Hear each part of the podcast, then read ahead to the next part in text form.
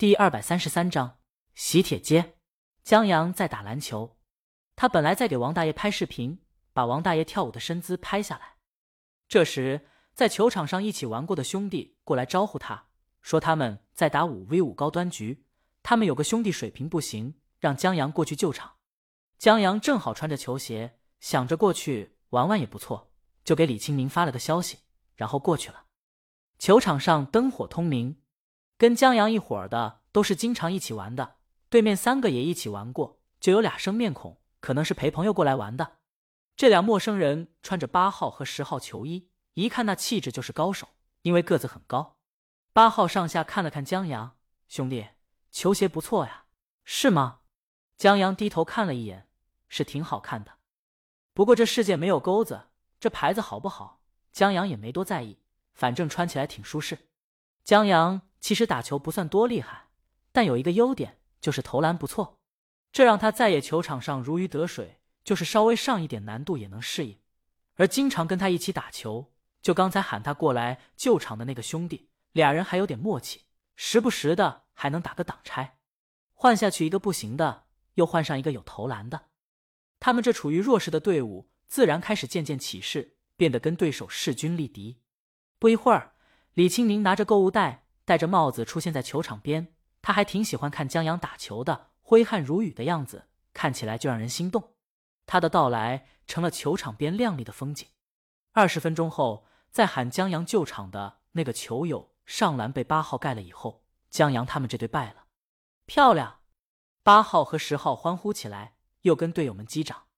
他们最终还是赢了，就跟打了一个小时的对局，终于把对方水晶退了一样，这种成就感。真不是虐菜能比的。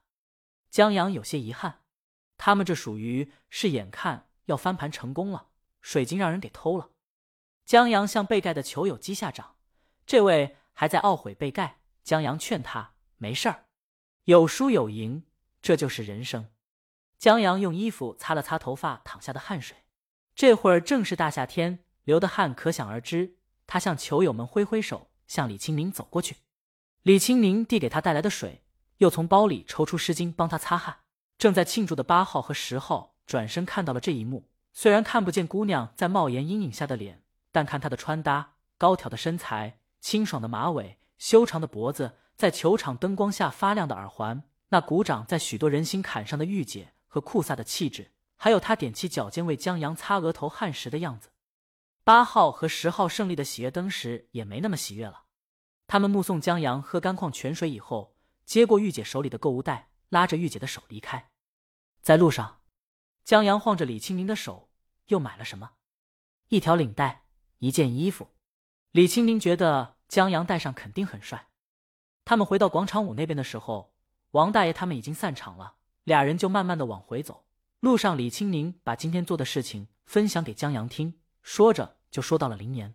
林岩当时马上就要结婚了，婚房都布置好了，然后分手了。这经历。还挺让人唏嘘的。至于原因，倒也不怎么狗血，就是一个小分歧，伴着吵架慢慢放大，吵着吵着都觉得委屈了自己，然后就分了。就跟有些夫妻一样，偶然一天因为这个想吃馒头，那个想吃面包，不知道怎么的都不退让，就吵起来。吵着吵着就把陈年旧岁那些当时不在意的委屈，现在作为一块砖搬出来，俩人你一块我一块的在心里垒起来，成为一堵心墙。消解了还好。就怕一直堵在心里。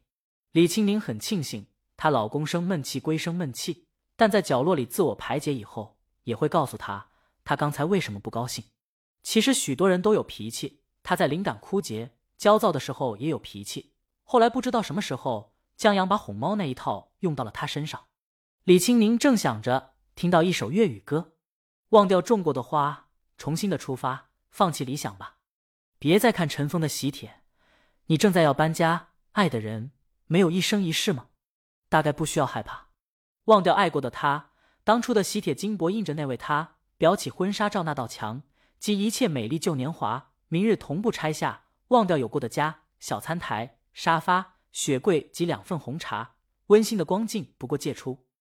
他扭过头看向江阳，这歌名显唱的是两个已经准备好结婚的人最终分手的故事。同林岩的故事相差无几。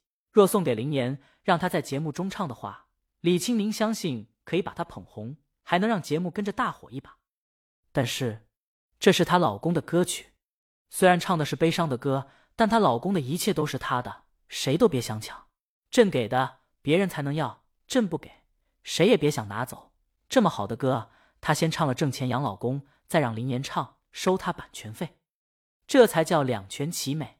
李青宁刚想到这儿，江阳忽然记起要给三哥要歌的事儿，他问李青宁。他在夜里有没有唱过？哎呀，我说命运呐！李青宁打他一下，让他住口，忍不住笑。你快别唱了。本来这歌的这一句就很有挠的那味儿，结果江阳这连唱带说的，从东北小鸡炖蘑菇直接支棱到侏罗纪炭烤梁龙了。他本来听过这歌，现在调子愣是找不到了。有？怎么了？他挽住江阳胳膊。江阳说：“我想给让三哥他们唱，肯定特有意思。”试想，一支粉丝自称精神病的乐队在他手里诞生，多得劲儿，多好玩啊！行啊，李青宁点头。既然江阳想玩，而这首歌和相似的摇滚作品还真挑人，那就让老公玩去吧。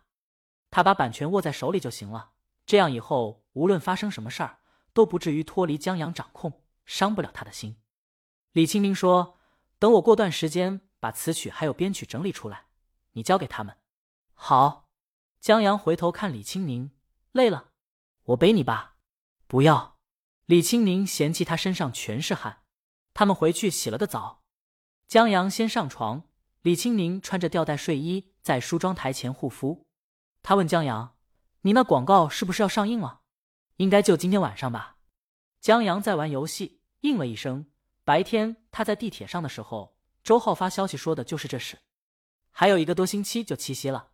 现在是时候放打折促销广告了，就是周浩他们不急，百联客户那边也要催了。你的专辑呢？江阳问。李青宁面向镜子，轻描淡写：“就还那样。”江阳算发现了自己老婆对专辑是一个字儿的消息，也不向他透露。至于现在还没出来，这也正常。一张专辑的打磨，有时候还是以年为单位的。